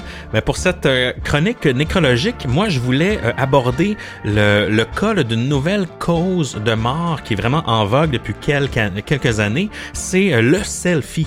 Depuis 2011, là, environ depuis que le selfie est une chose en soi, imaginez-vous donc là, que plus de 259 personnes sont décédées en tentant de prendre là, une photo parfaite de soi-même. Ben voyons donc. Oui. Oui, et ce chiffre-là ne fait que grandir puisqu'il y a eu euh, seulement trois morts en 2011, mais 98 en 2017. Oh shit. Donc là, cette, euh, cette tendance est fort inquiétante pour l'humanité. Je tenais à vous en parler aujourd'hui parce que je suis pas sûr, Simon, que dans Ars Mars Morienzi, t'as Ouais, soulevé vraiment le problème. Non, on n'est pas là-dedans. Ah, mais les, chi- les chiffres me jettent à terre. Oui, C'est- des- sérieusement, je pensais pas que c'était si nombreux. C'est immense. Et quelques, quelques histoires pour vous. là. En juin 2015, entre autres, là, dans la région des Wales, donc euh, au Royaume-Uni, un homme serait décédé fracassé par la foudre qui aurait assailli là, son selfie stick alors qu'il faisait une randonnée et qu'une tempête inattendue est tombée sur la région. Donc, il y a- il y, a deux hommes dans cette région-là, en fait, qui faisaient une randonnée. À ce moment-là, il y a une tempête. Apparemment que ça a été une grosse tempête euh, euh, surprise, là, une thunderstorm. Ouais. Et le selfie stick aurait été vraiment... euh, aurait attiré la, la foudre vers, euh, vers lui-même, ce Un qui l'aurait un tué. paratonnerre, finalement. Exact. Ben Exactement. Oui, ben oui, c'est fait de métal, donc, oh mon Dieu. C'est Ah, c'est- wow. Oui, c'est- euh, c'est drôle et pas à la fois. Non, non, Oui, parce euh, que c'est comme pas de leur faute en même temps. Là. Il, il pleuvait, qu'est-ce que tu veux? Exactement. Puis Wow. euh, c'est, c'est, il y en a plein d'histoires comme ça. là. Ah, Une autre sûr. que je vais, je veux vous parler, c'est celui de l'instagrammeuse du nom de Gigi Wu. Euh, elle, euh, elle vient de, Taïwan. Elle est connue pour prendre des photos en bikini au top des montagnes les plus impressionnantes d'Asie. Ah, ça, j'aime ça. Oui, donc elle, elle s'embarque là euh, dans une, une grande randonnée en solo là, dans le Yushan National Park à Taïwan. La, randonnée là, doit lui prendre environ quelques jours et elle fait ça en solo. C'est quand même pas rien. et ça devrait l'amener vers des sommets là, de, plus, de plus de 10 000 pieds. Et imaginez-vous donc que alors qu'elle tentait là, de se rendre au top là, pour prendre un de ces fameux selfies en bikini, elle a fait une chute de plus de 100 pieds dans une crevasse. Et euh, la pauvre, elle, elle a quand même combattu longtemps. là. Elle est restée là pendant plus de deux jours dans la crevasse, Oh toujours en vie, en attendant les secours. Elle avait un téléphone satellite. Elle était toute seule? Oui, elle faisait ça en solo. Mais quelle mauvaise idée faire des excursions comme ça, tout seul. Pas de Oui, mais montagne. il y a une tendance aussi. hein. Il y en a qui, il y en a qui faire, faire des choses en solo. C'est euh, bon pour l'estime de soi. Oui, ouais, j'imagine. mais faites pas ça, faites pas ça. Et puis, elle a attendu les secours, ils ont tout tenté, là, les hélicoptères, euh, tout ça. Et malheureusement, ben, quand ils ont réussi à parvenir à elle, la jeune femme avait succombé à l'hypothermie. Donc, malheureusement. Et euh, si je continue, il y a plusieurs statistiques quand même qui existent par rapport à cette nouvelle vague là, de taux de mortalité par le selfie. Entre autres, l'Inde est le pays champion des morts, là, avec 159 décès depuis 2011. Donc, c'est beaucoup. Wow. La Russie et les États-Unis suivent en deuxième et troisième rang. Euh, 72% des victimes sont des hommes, malgré le fait que les femmes euh, sont plus ont plus tendance à Ouais. prendre des selfies. Mais les hommes, ont, j'ai l'impression, ont, ont plus tendance à prendre des selfies. Risqué. Exactement. Ben, comme dans la vraie vie, hein, souvent on dit même que le, le cerveau du, du gars est pas développé euh, avant l'âge de 21 ans, l'évaluation du risque Et encore. euh, versus la femme, donc ça, ça doit sûrement jouer ouais, dans, ça dans me cette surprend pas beaucoup, exact, c'est ça. La cause de mort la plus répandue, c'est la noyade. Donc souvent, c'est les gens qui vont prendre des photos, par exemple, sexy sur le, sur le bord de la plage, Oui, mais qui oui. vont pas venir une vague immense qui va les, les ramasser puis éventuellement les noyer. Ou encore les gens qui vont être sur le top d'une falaise, par exemple, qui vont prendre un selfie, qui vont tomber et Ouais. vont se noyer par la suite. On le dira jamais assez. Apprenez à nager. Oh oui. Certains endroits en Inde, là, euh, entre autres à Mumbai, puis dans des parcs nationaux, ou encore au sommet de certains édifices, là, doivent d'ailleurs interdire la prise de selfie parce que c'est un, problème trop sérieux euh, chez eux. là. Les États-Unis, eux, mènent dans la catégorie armes à feu, euh, évidemment, avec le plus grand nombre de morts causées par des selfies prises avec des armes à feu. Ben, voyons donc. Donc, les, les États-Unis sont champions dans cette catégorie-là. Eh bon. Euh, et évidemment, il faut, faut pas oublier, en guise de conclusion, c'est pas le selfie lui-même qui cause la mort, Non. mais plutôt le risque qui vient avec le plaisir d'avoir l'air cool. Et tout ça, évidemment, c'est selon l'étude du Journal of Family Medicine and Primary Care. Donc, c'est une étude sérieuse qui confirme que le selfie est vraiment une cause de mortalité euh, de plus en plus en hausse. C'est ce que je dis, moi, dans ce temps-là, avec ma gang, avec mes chums, et euh, l'élite. L'élite.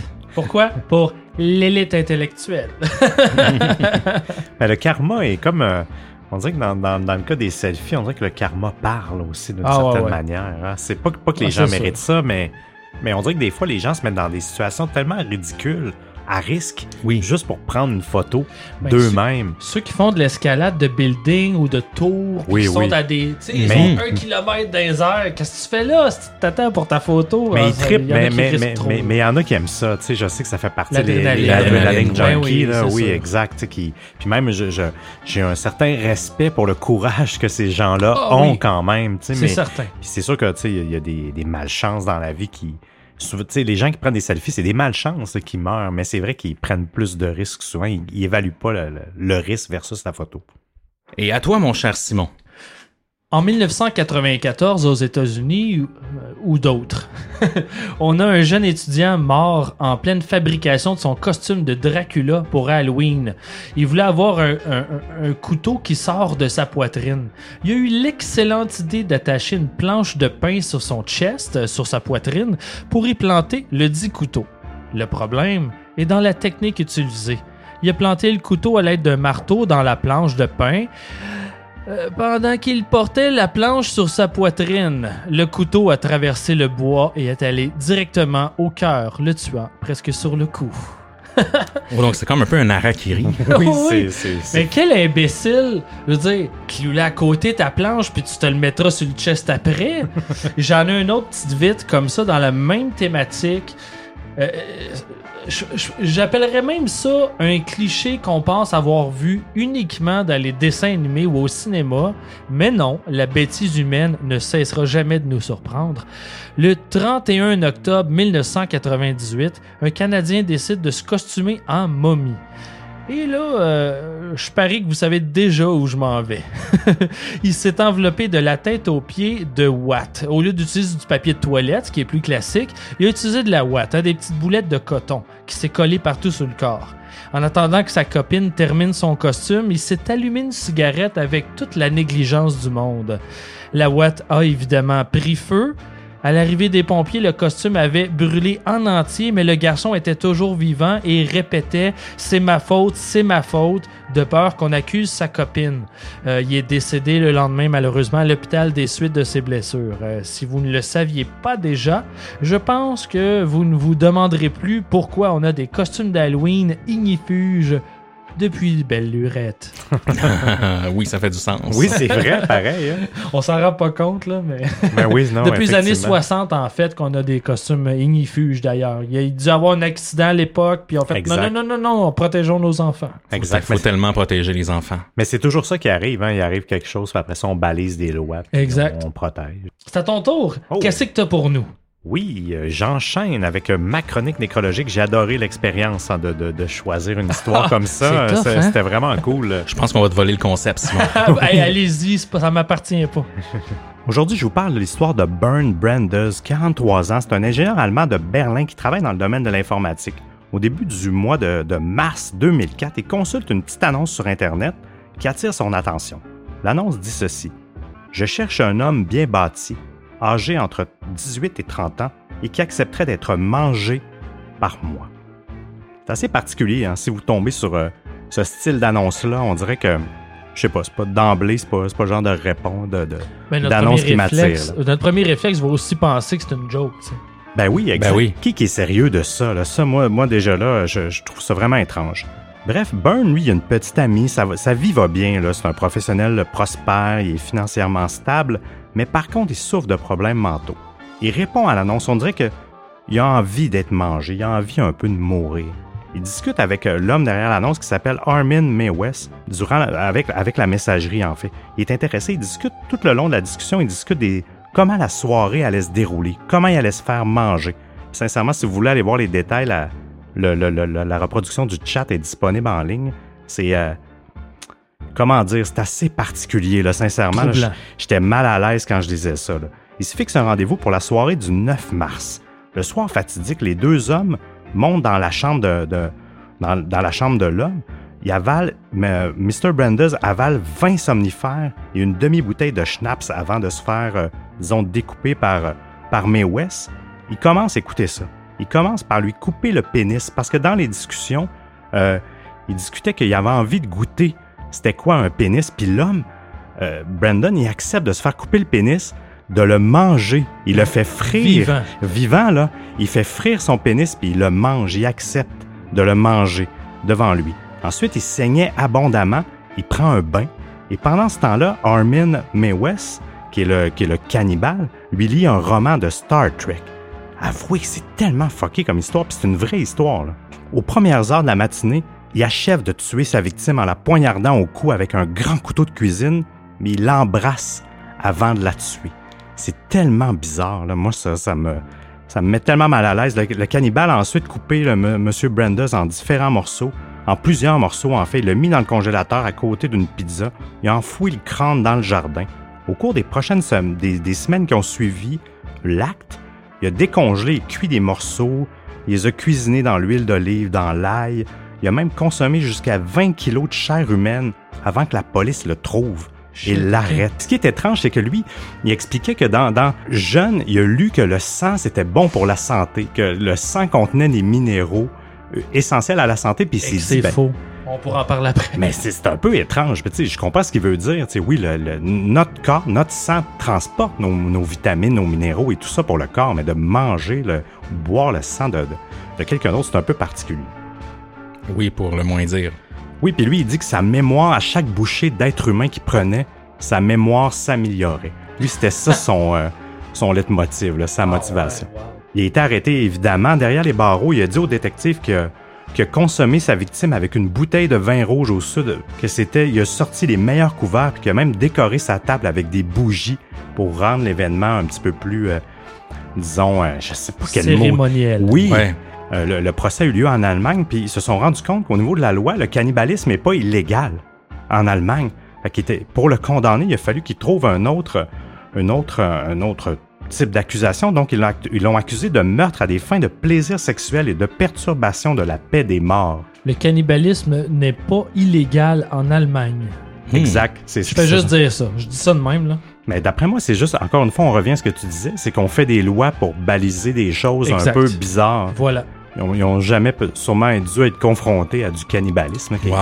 Finalement, euh, étant donné qu'ils ne savaient pas trop comment, comment l'accuser, il a avoué être reconnu coupable d'homicide involontaire en 2004. Par contre, les juges ont retiré en 2006 et trouvaient que la peine de 8 ans et demi était trop clémente pour l'acte qu'il a fait. Finalement, il est reconnu coupable de meurtre et condamné à perpétuité pour, euh, pour le, le, crime odieux qu'il a fait. Sachez qu'il y a cinq autres hommes qui ont répondu à l'annonce, mais il en a pas mangé cinq autres, heureusement. Là. Ils ont, ça s'est pas rendu jusqu'au hein? jusqu'au bout du processus, mais, mais c'est ça qui me fascine.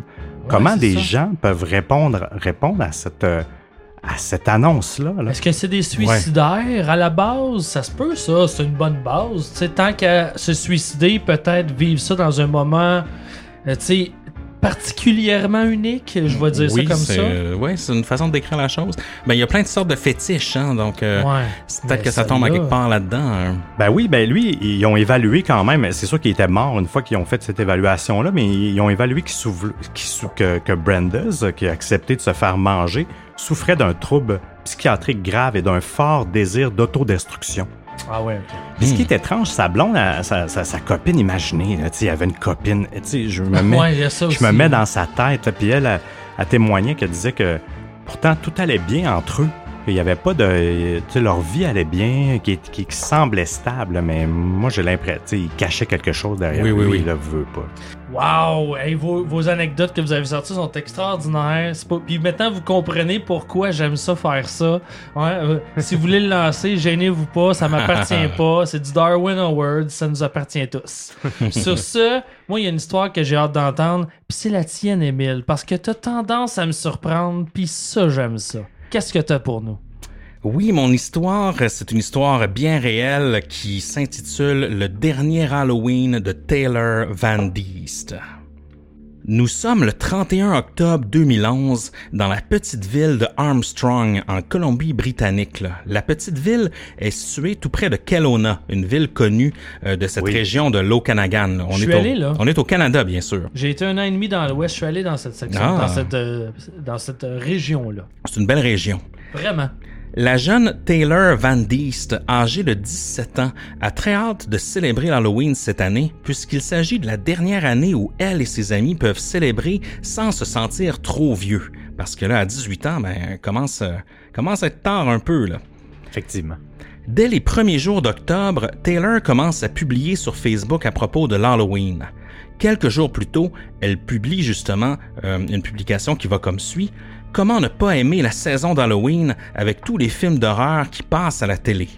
Effectivement, c'est une belle saison, la saison d'Halloween. Ah oui, on adore. Le 30 octobre, elle se questionne sur son choix de costume en publiant Devrais-je me déguiser en zombie, en mère nature ou en nymphe des bois? Son choix s'arrêtera finalement sur celui de zombie.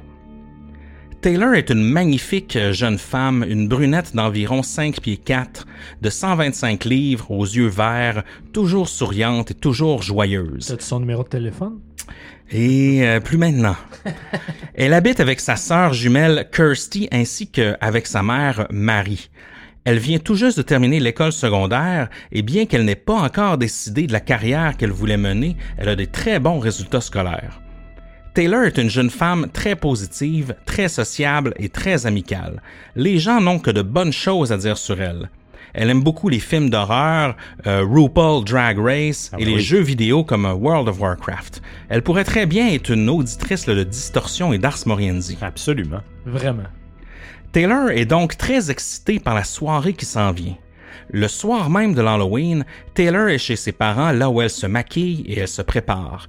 Elle porte une chemise et des jeans déchirés, un maquillage de zombie avec le visage tout blanc, là, du euh, corpse paint, et du eyeliner autour des yeux et des lèvres.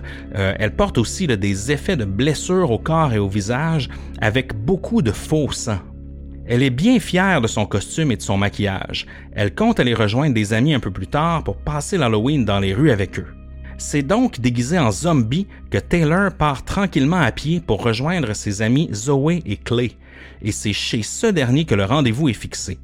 Le petit copain de Taylor, euh, un prénommé Colton, y est déjà, mais lui n'a pas prévu passer l'Halloween avec eux. Il veut simplement dévorer le butin après. Ratoureux. D'autres amis de Taylor s'y trouvent aussi. La marche n'est que d'environ une dizaine de minutes et la nuit n'est pas encore tombée. Elle part donc de chez ses parents à pied vers 17h45. Taylor a bien sûr un téléphone intelligent avec elle qu'elle utilise toujours pour texter ses amis, qu'elle texte assez souvent. En partant, elle texte son ami Clé, chez qui elle se dirige, pour lui dire Hurry, Zozo is on her way. We'll meet you at your place. Quand elle dit Zozo, elle fait euh, allusion à Zoé, son amie. Euh, Zoé, elle, devait aller rejoindre Taylor chez elle et les deux jeunes femmes devaient ainsi marcher ensemble vers leur destination. Hélas, Taylor n'a pas attendu Zoé pour partir. Vous verrez que cette simple décision aurait pu changer bien des choses. En route, Taylor emprunte un petit sentier qui traverse la voie ferrée en guise de raccourci, alors que l'obscurité s'amène sur Okanagan. À 18 heures, Taylor n'est toujours pas arrivé chez Clay. Ce dernier avait un peu de retard car il était parti chercher euh, du McDonald's juste à côté. Hmm. Clay appelle donc au domicile des Van Deest, mais Taylor y est absente. Par contre, Zoé s'y trouve et elle indique que Taylor est parti sans elle. Quelques minutes plus tard, le copain de Taylor, Colton, regarde son téléphone qu'il avait laissé poser quelque part et il remarque un texto qu'il a manqué 15 minutes plus tôt. Et là, ce texto est assez étrange. Il dit I'm being creeped, donc je me sens épié. Et ce message provient de Taylor. Donc le groupe d'amis est immédiatement sous le choc. Alors que la nuit tombe sur la petite municipalité, en pleine soirée d'Halloween, le groupe part à la recherche de leur ami qui n'est toujours pas arrivé. Ils vont d'abord au centre de la petite ville. Ils arpentent les rues, ils se rendent au skatepark où ils crient son nom en espérant qu'elle entende, mais sans succès. Vers 20 heures, un jeune homme de 14 ans nommé Liam Brown ainsi que quelques amis se promènent près de la voie ferrée à Armstrong lorsqu'ils trouvent un téléphone intelligent près des rails. Le jeune homme a le réflexe d'ouvrir le téléphone et de composer le numéro qui est assigné à Maison, au contact Maison, ce qui est très, très brillant pour un jeune de 14 ans. La sœur de Taylor décroche. Elle comprend rapidement qu'il s'agit du téléphone de Taylor et que ça ne regarde pas bien pour sa sœur. Les amis se rendent près de la voie ferrée pour effectuer des recherches et les autorités sont alors prévenues parce qu'ils ont eu le tuyau là, grâce au petit gars de 14 ans. Il commence à faire froid. Il fait très noir et les buissons autour de la voie ferrée compliquent les recherches. Et là, on entend crier au loin, c'est Zoé et Colton, sa meilleure amie et son amoureux.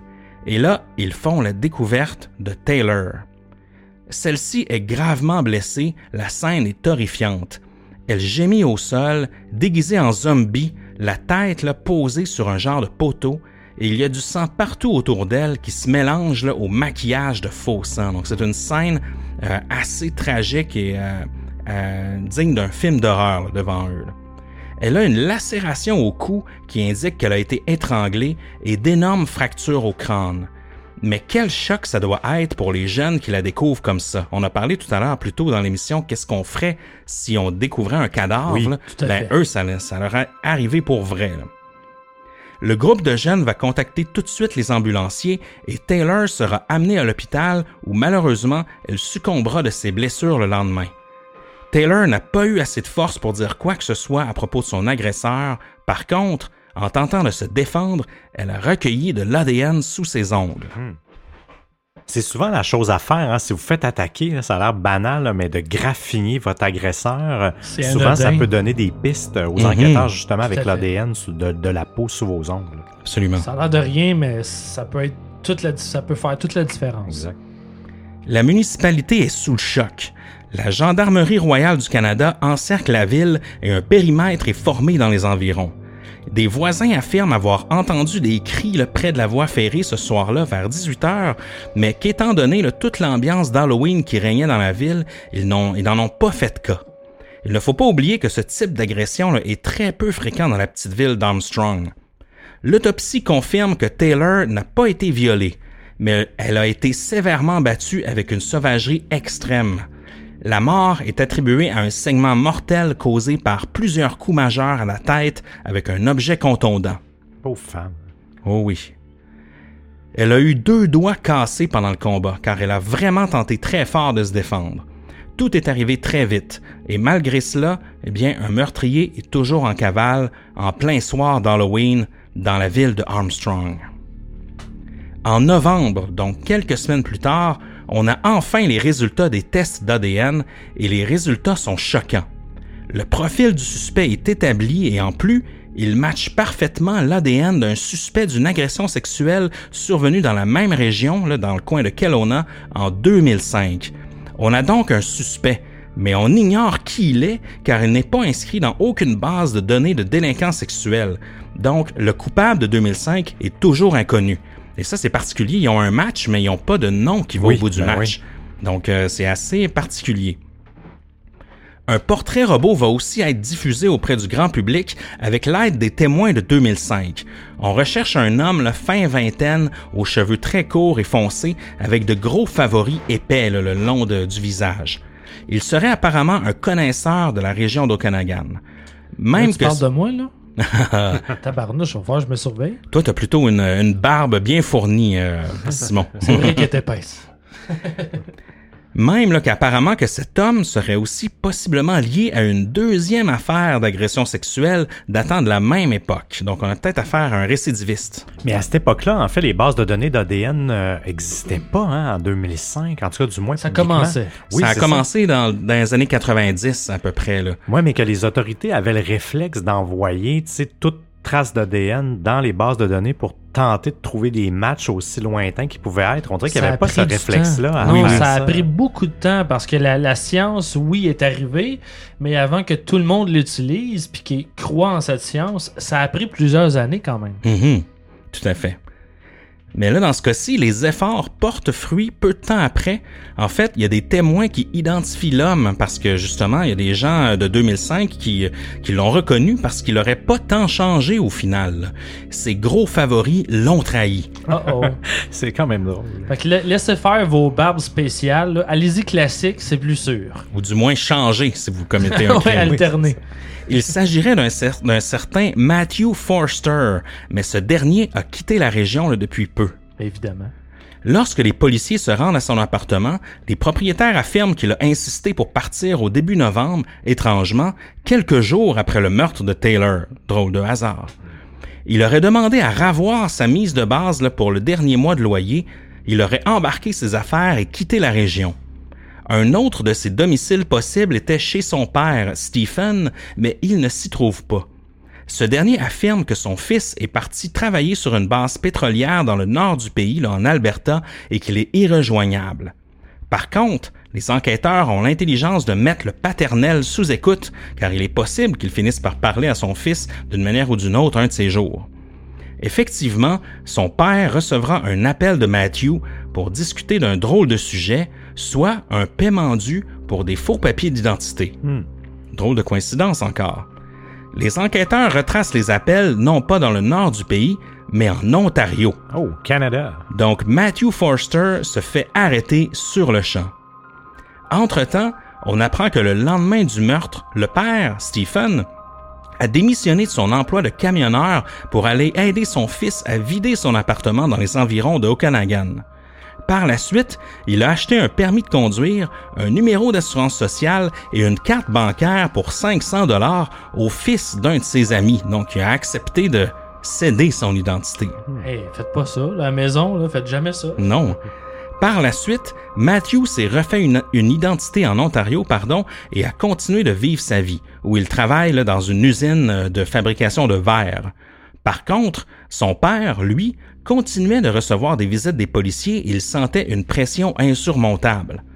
Dans une de leurs conversations téléphoniques qui a été enregistrée, Stephen indique à son fils qu'il se sent suivi et qu'il a trouvé même un tracker GPS sous sa voiture.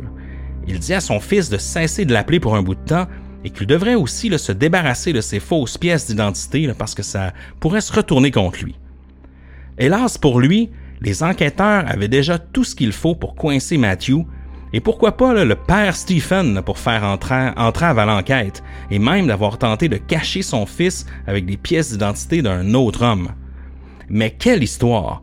Et là, hein, c'est pas fini, là, parce que son père a d'ailleurs été condamné par le passé pour possession de drogue, culture de marijuana, à l'époque où c'était illégal au Canada, et possession d'armes illégales, mais en plus vol d'auto et même de s'être enfui d'une garde à vue. Donc là, on a un beau duo ici, le père-fils. Oui, exemplaire. La compagnie de télécommunications Rogers a fourni des registres d'appels du téléphone de Matthew et le jour du meurtre, il est identifié dans la petite ville de Lambie où il réside, puis en soirée, il est localisé le près de Armstrong, la ville où a eu lieu le meurtre.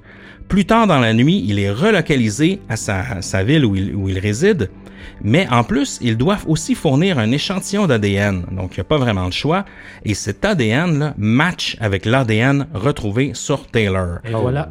On a donc notre coupable à 100%. En interrogatoire, Matthew n'a pas le choix là, de céder sous la pression des preuves extrêmement solides contre lui. Il confesse aux autorités qu'il avait quitté son domicile dans l'après-midi afin de se rendre dans la ville de Armstrong pour trouver du sexe. Mais là, c'est particulier. Trouver du oui, sexe. looking for sex. Ben voyons, il est où le sexe? Ah, il est là-bas! Dolorama au coin de la rue. Il va marcher plusieurs heures dans le village en se promenant dans les petites rues et il va arpenter les environs à pied. Il va même se diriger sur la rue près de la voie ferrée. Mais il me semble quand tu vas dans une autre ville pour trouver une conquête, Tu suis pas la voie ferrée. tu vas dans tu vas dans un bar ou dans un endroit, donc. tu vas Oui, pas oui. marcher sur le bord de la voie ferrée. Non, la seule, la seule fois dans ma vie où j'ai cherché la voie ferrée et je l'ai suivie, c'est quand, justement, dans l'Ouest canadien, à Banff, je me suis perdu en forêt et on m'a retrouvé sur le bord de l'autoroute plusieurs heures plus tard, après des heures de marche, un ours, plein d'affaires. Mais as-tu trouvé du sexe? A-t-il trouvé du sexe? Mais pour vrai, suivre la trace, il y a quelque chose qui est louche là, il y a quelque chose qui marche Oh oui. pas, on dirait. Vers 18 heures, Matthew va apercevoir Taylor déguisé en zombie le soir de l'Halloween marcher sur la rue et se diriger vers la voie du chemin de fer. Oh. Il explique qu'il a d'abord discuté avec elle pendant cinq ou six minutes. Par la suite, il l'a poussé au sol et lui a dit de ne pas bouger et de ne pas crier. Taylor n'a pas voulu lui obéir et leur escarmouche s'est déplacée vers les buissons. Parce qu'elle ne voulait pas se taire, c'est ce que dit Matthew, c'est pour ça qu'il l'a frappé au crâne à six reprises avec une grosse lampe de poche métallique. Ouch, ok. Elle est alors tombée au sol et Matthew a ensuite tenté de l'étrangler avec ses mains nues, mais il n'a pas réussi. Et là, les, en- les enquêteurs n'ont aucune preuve de cet étranglement à main nue. C'est lui qui avance ça en interrogatoire. C'est alors qu'il va saisir un lacet de chaussure pour terminer le travail, ce qui a laissé des lacérations sur le cou de Taylor. Mais, tu sais, prend-on vraiment le temps là, d'enlever Hey. un lacet dans une telle situation? C'est pas si vite. Attends. Ben c'est non, pas si c'est rapide long, d'enlever ben un lacet. Attacher mes souliers, c'est long. Imagine enlever le lacet de toutes ces entraves, de ces, Ben tous oui. ces petits trous-là. C'est- J'ai de la misère à catcher ça. Donc j'ai peut-être l'impression que c'était prémédité, là, qu'il y avait déjà ça dans ses poches, là, et Ben non oui. qu'il a tenté de s'enlever un lacet de chaussure. Alors, Attends une petite à 18 minute. J'enlève mon lacet, ce sera pas long. Exactement. Ça, ça marche pas. Là. Donc ça marche pas tout là. Et Matthew est finalement amené devant la justice. Au départ, le jury le condamne assez facilement à la prison à perpétuité pour meurtre au premier degré sans possibilité de libération conditionnelle avant 25 ans. C'est un peu le standard dans ce type de condamnation-là au Ouais, Canada. Ce qui était difficile dans le cadre de ce procès, c'était de définir la notion d'intention. Mais le lacet raconte une toute autre histoire, ainsi que les ongles de Taylor. Il avait d'ailleurs confessé aux enquêteurs qu'il allait dans la ville d'Armstrong pour trouver du sexe. Donc ça définit une certaine sorte d'intention ici. Il va aussi plaider coupable pour l'agression de l'escorte en 2005, parce que c'était survenu sur une escorte, cette Ah agression-là. oui, il va l'admettre live. Oui, ainsi que pour un autre cas d'agression sexuelle survenu la même année. Pour lequel on ne suspectait pas. Exactement. Ah ouais. Il a d'ailleurs attaqué une ado dans sa chambre en pleine nuit avec un masque et un BB gun, un gun à plomb. La pauvre fille a cru mourir sur place. C'est clair. Matthew est alors devenu effrayé et il a quitté la scène en toute vitesse sans euh, procéder à l'agression. Donc il s'est- essayé sur une autre ado, mais euh, heureusement, il n'a pas passé à l'acte. On a droit ici là, à un véritable prédateur digne d'un film d'horreur, et Dieu seul sait combien d'autres victimes il aurait pu faire. Sa défense porte le verdict en appel concernant Taylor et il aura droit à un second procès. Apparemment qu'il y aurait eu des erreurs dans, dans la façon dont le juge a communiqué certaines infos au jury. Le salaud aura droit à son second procès pour 2017. Hey, c'est beaucoup de temps après Ça- les événements. Oui, hein? ça le- dure tellement longtemps ces procédures-là. On Je est six ans après le crime. Six ans. Je le dirai jamais assez. Hein, le- le- les rouages de la justice Oh oui. tournent très lentement. Faut pas être pressé. Pauvre Et- victime. hein. Et là, attendez, c'est pas, aussi. c'est pas pas les terminé. victimes que c'est triste. Vous allez voir. Il va plaider coupable à ce second procès pour meurtre au premier degré sans grande surprise. Donc, il plaide coupable, il n'y a pas de procès. Il n'y a donc pas de procès en tant que tel. L'avocat a été très brillant puisqu'en plaidant coupable et en évitant un autre procès, il fixe sa possibilité de libération conditionnelle à 17 ans. Ah. Il a donc potentiellement sauvé 8 ans de prison si, bien sûr, sa demande est acceptée. Donc, c'est euh, c'est assez tordu. là. Ah, c'est l'enfer. Des fois, la justice. Parce que le second procès élimine complètement le premier. oui, oui, oui. C'est encore plus frustrant pour les parents des victimes. Toutefois, il a déjà usé de son appel, donc il n'aura pas droit à un autre appel. Donc ça, c'est quand même bien. Ouais. Donc, prison à vie avec possibilité de libération conditionnelle après 17 ans pour Matthew Forster. Son père, lui, ne sera pas oublié non plus. Là. Stephen Forster, âgé de 60 ans, écopera trois ans de prison pour avoir aidé son fils à se cacher des autorités. Good. C'est pas tant que ça que ça compte le tenu qu'il continuait d'aider son fils alors que celui-ci était un des hommes les plus recherchés des États-Unis. Il va confesser plus tard qu'il était découragé de son fils, mais qu'il était décidé à l'aider même s'il allait euh, le faire tomber lui aussi avec lui. là. Ah, hein, le support paternel inconditionnel. Ben Vraiment. oui, tu sais, est-ce qu'on ferait différemment pour nos enfants? Je le sais pas. tu sais. Ouais. Mais ça, no- notre euh, protection, je pense que a ses limites, mais Oui, les limites peuvent être différentes d'une personne à l'autre. C'est oui, sûr. exact, exact. C'est touché. Bref, c'est un peu la, la fin de l'histoire. L'Halloween ne sera plus jamais pareil dans la petite municipalité de Armstrong, en Colombie-Britannique. À chaque 31 octobre, les citoyens tiennent une vigile aux chandelles et les enfants restent chez eux, craignant qu'un autre maniaque arpente les rues à la recherche d'une nouvelle proie. Wow. C'est donc bien triste pour les enfants. Pour l'Halloween, la soirée de l'Halloween à cet endroit-là. Ouais. Mon Dieu. Ben oui, parce que euh, non seulement ça, ça ramène des, des souvenirs tragiques à, à la famille et aux proches de Taylor, mais en plus, euh, toute la ville est un peu paralysée, puis elle ne verra plus jamais cette fête-là de la, de la même façon, parce que l'histoire de Taylor va devenir même une légende urbaine avec le temps. C'est sûr. Ah oui, non, mais c'est une, c'est une super bonne histoire, une histoire canadienne en plus. hein, Ouais, on ça, on a aime pas. toujours ça des histoires locales. Bon. Tout à fait. Mais c'est vrai que c'est triste pour les jeunes parce que, tu sais, Halloween, moi, c'est une fête que j'ai direct dans les veines, là. Tu sais, c'est ancré en moi. Euh, je vous l'ai dit à vous, mais je le redis parce que je trouve ça drôle. J'ai littéralement pris une semaine de vacances. Cette semaine, je suis en vacances, même Oui, si j'arrête jamais, tellement qu'on a des invitations en tant que, hein, que vous êtes comme moi, conteur d'histoires d'horreur. Mais il reste que Halloween, ça fait partie de mon ADN pour les jeunes qui passent l'Halloween, être obligé d'être limité, euh, surveillé, euh, Mhm. Tout ça c'est bien plate. On est chanceux, nous, à notre époque, d'avoir vécu ça en remplissant nos, nos, nos, nos têtes d'oreiller de Oui, bonbons, de, de porte à porte, d'avoir eu la liberté de faire ce qu'on voulait ces soirs-là. De plus en plus, c'est difficile. La dernière fois que mon frère, mon, j'ai un frère de 4 ans plus jeune, Guillaume. Salut Guillaume, d'un coup que t'écoutes. Et euh, je t'aime en passant. Mais euh, la dernière fois qu'il a passé l'Halloween, euh, il l'a passé parce que ses amis ne voulaient pas. Puis euh, c'est, il, il était stressé de le passer tout seul. Chose Mhm. qu'on n'avait pas à notre époque. Euh, je me suis costumé puis je l'ai accompagné là-dedans parce que Calique, c'est mon frère.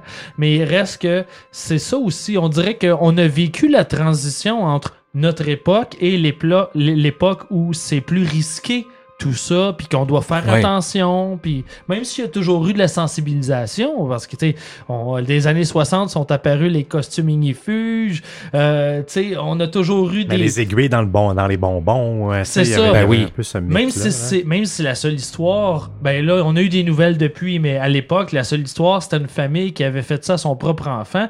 Il reste que c'est une légende urbaine qui survit puis qui crée des craintes auprès des familles. Ben oui. C'est superflu, on n'aura pas besoin de ça. C'est supposé être un événement agréable pour les plus jeunes, avoir du fun, à se faire peur avec humour. C'est bien dommage. Puis pour les plus vieux, ben, faut éc- écouter le spécial de Distorsion puis d'Ars Moriendi. Oui. Et voilà. Merci beaucoup, Simon, d'avoir pris part à cet enregistrement. Si vous voulez Merci. écouter euh, Ars Moriendi, c'est disponible partout sur toutes les plateformes. Mais comment merci? C'est un plaisir, c'est une exigence Oui. d'être ici. Me remercie pas, c'est un, c'est, ça fait partie de mon programme des vacances d'être ici. Calique que je suis content de vous revoir aujourd'hui, les Mais boys. en, mais en. Avec Nous tous aussi, vos là. beaux projets, ça, on va se le dire, ça faisait longtemps qu'on s'était pas vu.